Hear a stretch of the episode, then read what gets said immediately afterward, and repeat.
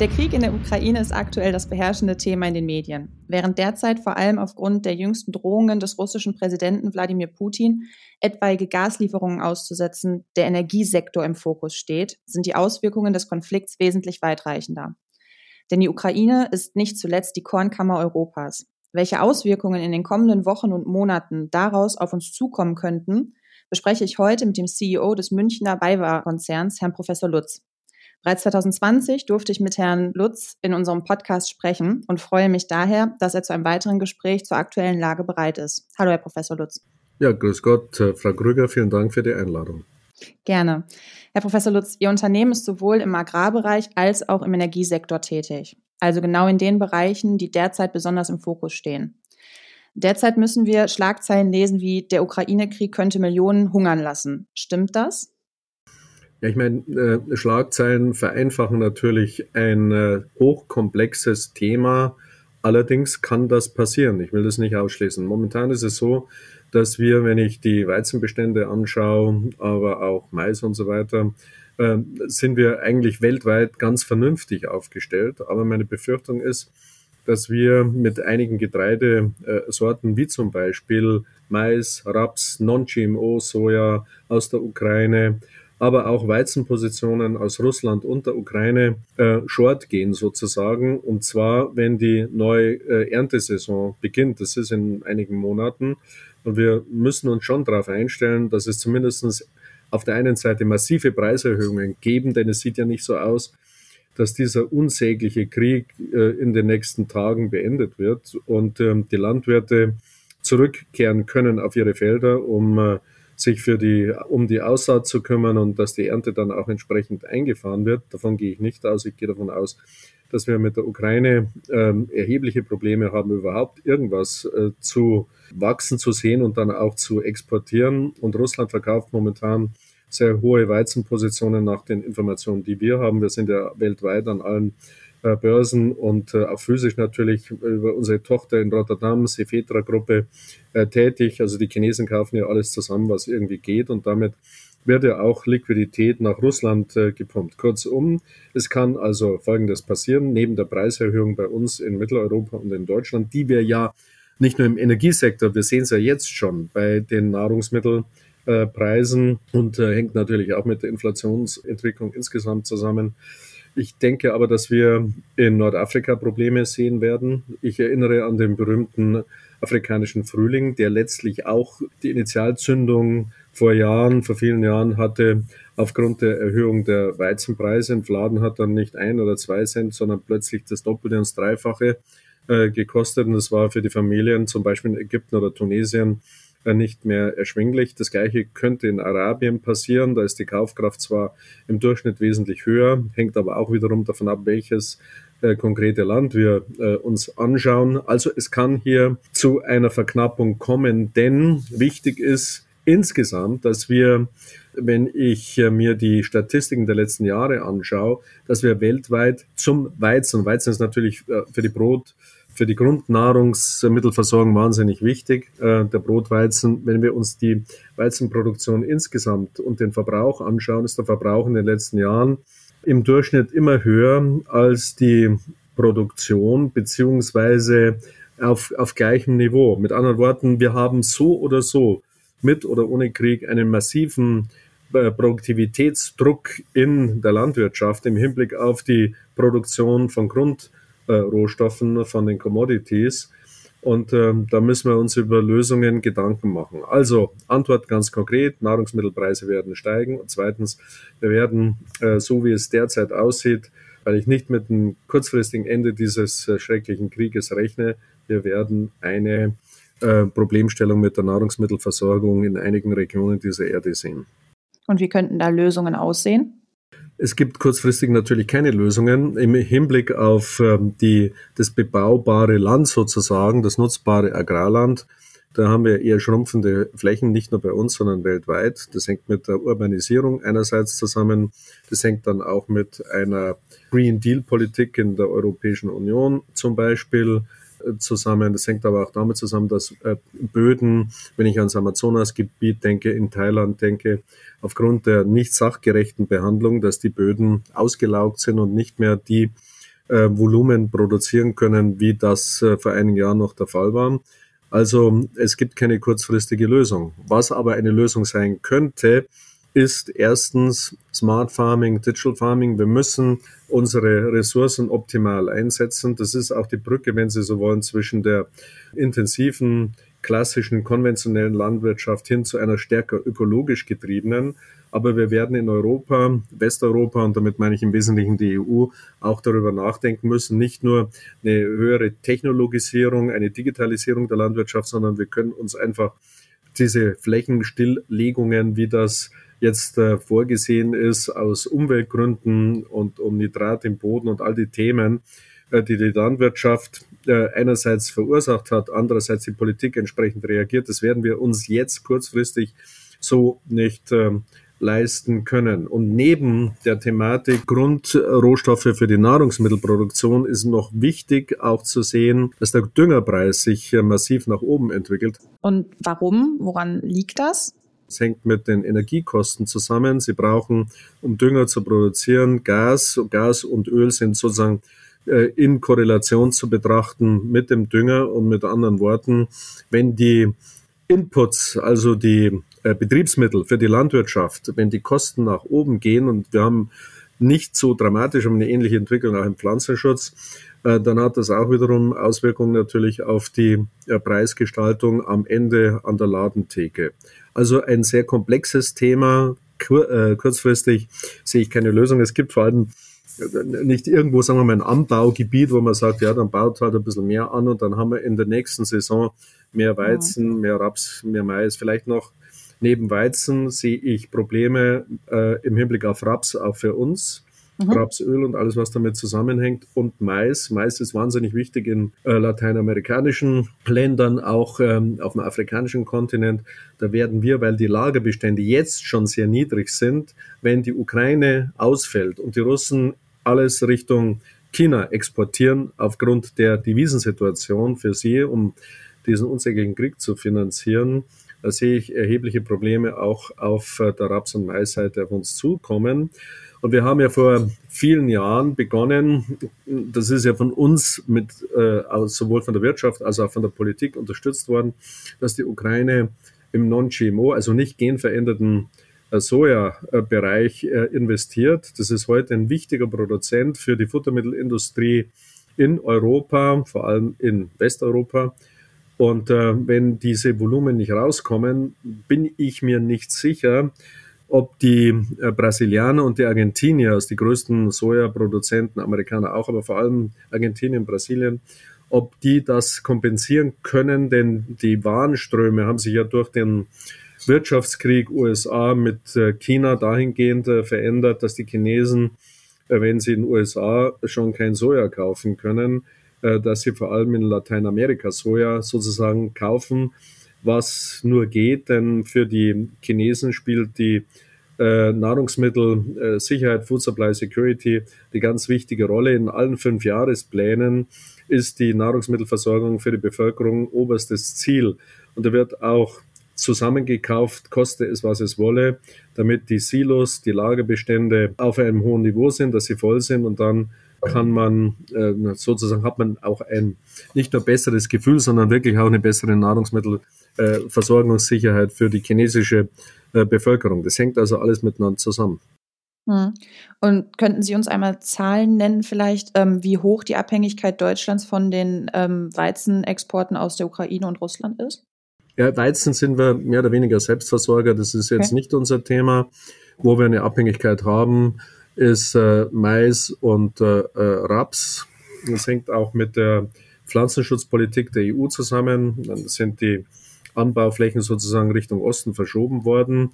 Ich kann Ihnen sagen, dass circa 30 Prozent der, des Weizens weltweit aus der Ukraine und Russland kommt, wird exportiert, aber jetzt nicht so sehr zu uns, sondern in, die, in den nordafrikanischen äh, auf den nordafrikanischen Kontinent und Arabien, die arabischen Staaten. Wir haben drei Millionen Tonnen Mais importiert aus äh, der Ukraine und äh, zum Raps, da haben wir eine relativ hohe Abhängigkeit und intensive Beziehung gehabt. Das ist natürlich jetzt alles zum Erliegen gekommen. Auch unser Haus, wir sourcen natürlich jetzt nicht in Russland und in der Ukraine, das ist völlig völlig unmöglich. Im Gegenteil, wir versuchen zu helfen, was geht. Wir haben gerade 24 große äh, Sattelschlepper und LKWs Richtung ukrainische Grenze über Rumänien und Polen unterwegs, um in den äh, Flüchtlingscamps zu helfen. Ihr Unternehmen ist ja auch im Bereich erneuerbare Energien tätig. Wie schätzen Sie die Situation auf dem Energiemarkt ein? Also jetzt hatten Sie ja schon angesprochen, dass gerade der Dünger, Düngerpreis zum Beispiel von der, ähm, vom Energiepreis abhängig ist. Also bevor ich dazu komme, gestatten Sie mir noch einen Satz zu Farm to Fork. Das ist ja auch ein äh, mhm. Konzept, sozusagen Strategie der Europäischen Union. Da sehe ich ähm, erhebliche Schwierigkeiten für die landwirtschaftliche Produktion in einer Krisenkonstellation. Und äh, die Versorgungssicherheit, wenn Farm to Fork sozusagen die Überschrift ist, die Versorgungssicherheit mit Lebensmitteln in der EU selber äh, kann dadurch auch gefährdet äh, sein und die Lebensmittelpreise werden auch deshalb steigen äh, müssen oder werden de facto äh, steigen. Sie sagen, wir sind im Bereich RE tätig. Das ist richtig. Also wir sind die Nummer eins in Europa und wenn ich das hier in dem Zusammenhang sagen darf, mit unserer Tochtergesellschaft bei E AG im Bereich der, des Solarmodulhandels. Wir bauen große ähm, Solarkraftwerke und wir bauen große Windkraftanlagen, bisher onshore. Jetzt haben wir gerade einen Pitch in Schottland gewonnen. Das wird ein, circa ein Gigawatt äh, an äh, Offshore-Aktivitäten sein, die wir dort äh, bauen und äh, finanzieren. Also insofern sind wir hier weltweit in diesem Sektor tätig, aber wir haben auch die konventionelle Energie bei uns im, im Portfolio, das ist nur gesellschaftsrechtlich in unterschiedlichen äh, Einheiten organisiert. Also was stellen wir fest? Erstens, die Energiepreise explodieren. Ich meine, heute 2,30 Euro für einen Diesel. Ich bin jetzt 64 Jahre alt. Ich kann mich noch an 50, 40, 50 Pfennig D-Mark-Zeiten erinnern. Jetzt sind wir bei 2,30 Euro. Das ist schon eine dramatische Entwicklung. Da muss der Staat aus meiner Sicht auch eingreifen, steuerlich eingreifen. Es gibt die Möglichkeit, dagegen zu steuern. Aber auch die Strompreise haben sich in den letzten Monaten dramatisch äh, verteuert. Es gibt Auguren, äh, die sagen, wenn Russland jetzt komplett ausfiele, warum auch immer, entweder weil man nicht mehr kauft oder weil wir mit einem Embargo versehen werden von den Russen, das ist ja momentan vor allem auch Kriegsrhetorik, wenn das kommt, dann äh, gibt es Auguren, die sagen, wir können es ja nicht sofort re äh, replacen oder ersetzen durch Lieferungen, die sozusagen vor der Haustür sind, dass nochmal eine drei- bis verfünffachung der Energiekosten denkbar sind, nicht nur für den Endverbraucher, sondern auch für die stromintensive äh, Wirtschaft, stromintensive Industrie. Und das hat natürlich weitreichende äh, Konsequenzen für uns alle. Und ähm, momentan ist es halt so, die Lagerbestände für Gas waren per 1. März, die Zahlen liegen mir vor, auf einem Stand wie im Jahr 2009, also 13 Jahre zurück. Also es ist schon eine Hausnummer. Und warum ist der Lagerbestand so niedrig? Herr Habeck dankenswerterweise steuert ja jetzt dagegen, nur das geht nicht von heute auf morgen. Äh, Norwegen zum Beispiel kann uns nicht äh, einfach so mit Gas äh, versorgen. Das muss ja alles äh, gemanagt werden. LNG, da fehlen uns die Infrastruktur, Terminals und so weiter, um äh, das äh, Fracking-Gas aus den USA zu beziehen. Das ist alles nicht ganz so äh, einfach, der Spotmarkt ist leergefegt, die Preise gehen durch die Decke. Und warum hat man im Sommer nicht zugekauft? Ja, die Antwort ist einfach, weil damals der Preis schon hoch war und keiner damit gerechnet hat, dass Herr Putin hier durchdreht und diesen äh, Krieg vom Zaun bricht. Und äh, man dachte, die Preise gehen in den Keller. Genau das Gegenteil ist passiert mit all den Konsequenzen, die wir jetzt äh, sehen. Und das sind eben nicht nur die Stromkosten, die uns um die Ohren fliegen, äh, sondern die ganzen Brennstoffkosten, Gas geht nach oben, Heizöl, auch die Pellets als äh, sozusagen ökologischerer Ersatz, weil nachwachsende Rohstoffe für Heizöl haben sich im Februar bis jetzt März ähm, unglaublich schnell und, und dramatisch nach oben ähm, entwickelt. Das heißt, insgesamt, wenn ich mir dann auch den Inflationsbasket anschaue, es ist schon eine, es ist schon eine gewaltige gewaltige Verschärfung und ähm, damit Entwertung unseres Geldes, Entwertung der Kaufkraft. Und äh, mit diesen Dingen müssen wir umgehen lernen. Was könnte denn die Situation Ihrer Meinung nach entschärfen? Also was wären Ihre Forderungen? Erstens sofortige aus Sicht des Verbrauchers, sofortige, nicht erst im Juli, sofortige Abschaffung der EEG-Umlage, die muss einfach, dieses Gesetz muss weg.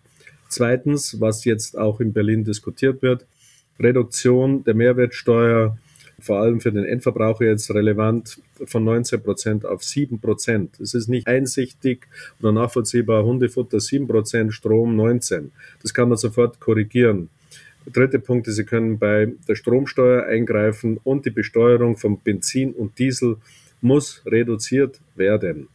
Denn wir haben irrsinnig viel Pendler, die Unternehmen, nicht nur die Biber, sondern alle unsere Kollegen in den großen, in den Einzugsgebieten der großen Städte. Die Menschen müssen zur Arbeit fahren.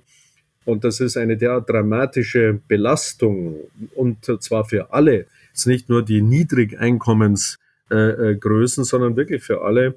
Und ich bin der Auffassung, der Staat muss hier gegensteuern. Wir geben so viele Milliarden für alles Mögliche aus. Hier ist es ein existenzielles Thema und da muss die Bundesregierung äh, gegensteuern. Und ich bin froh, dass Herr Habeck als der zuständige äh, Wirtschaftsminister zusammen mit Herrn Lindner äh, offensichtlich, äh, wie sagt man so schön, on speaking terms sind. Und ich erhoffe mir, dass wir kurzfristig Lösungen sehen werden. Man darf ja nicht vergessen, dass bei diesen Preisen und dem Volumen der Staat natürlich auch steuerlich massiv profitiert. Da sprudelt es auch, und zwar Steuereinnahmen sprudeln. Und da muss der Staat, der ja für uns Bürger eigentlich da sein sollte, muss der Staat äh, gegensteuern und versuchen, die Volumen runterzufahren. Könnte man denn kurzfristig etwas ändern? Ich finde es immer lustig, wenn es dann heißt, ja, wir müssen das mit erneuerbaren Energien in den Griff kriegen ja schön und gut. Das dauert halt fünf, sechs, zehn oder noch länger Jahre. Mhm. Es ist ja alles nicht so einfach. Und ähm, auf den Weltmärkten das sofort zu kompensieren, sehe ich nicht. Könnten denn damit dann die fossilen Energieträger, ich sag mal wenigstens vorübergehend, so eine Art Renaissance erleben?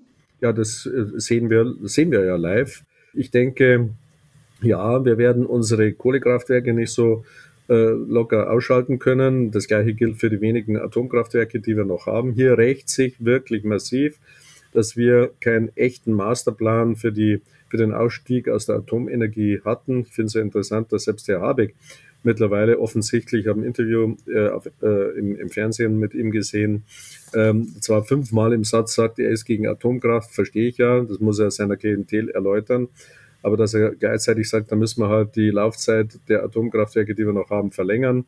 Ich kann nur sagen, aus Gesprächen, die ich führe, auch in meiner Funktion als IHK-Präsident mit Energieversorgern, äh, abgeschaltete Atomkraftwerke wieder hochzufahren. Ich verstehe von der Technik nichts, ich zitiere nur, ist nicht so ohne weiteres möglich. Es fehlen die Brennstoffe, es fehlt die Infrastruktur und die Wirtschaft hat sich ja auf eine völlig andere ähm, Strategie sozusagen eingestellt und auch ausgerichtet. Also wird es auch in Richtung LNG gehen. Mhm. Und da sind die Amerikaner unser wichtigster Lieferant. Dummerweise haben wir kein Terminal. Jetzt äh, hört man ja immer, okay, wir werden mit LNG die Gasvolumen aus Russland äh, kompensieren können. Und wo sehen Sie da die Schwierigkeiten?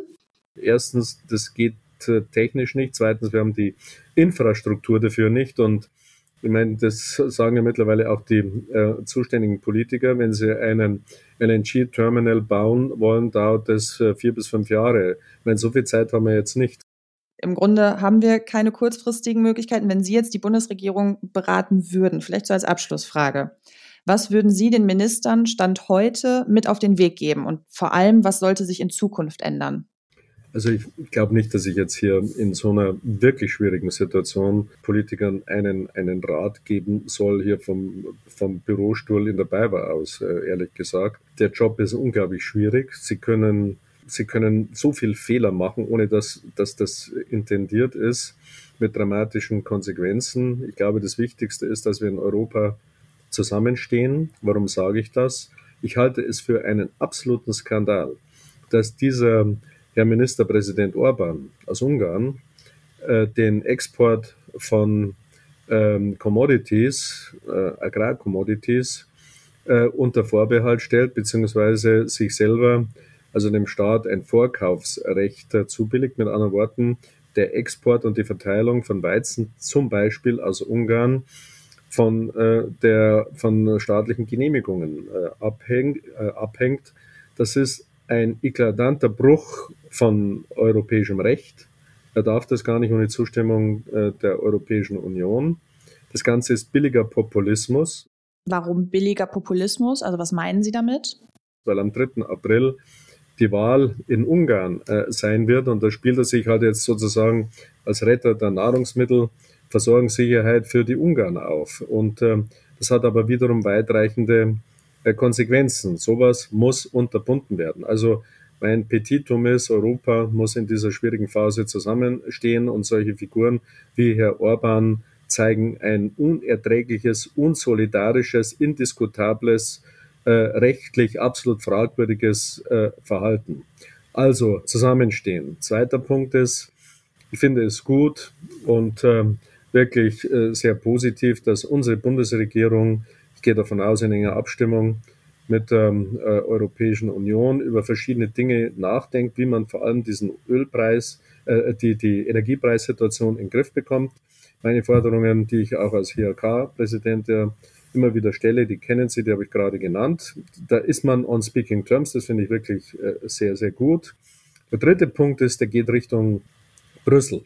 Wir müssen das Thema Sustainable Finance Regulation neu diskutieren.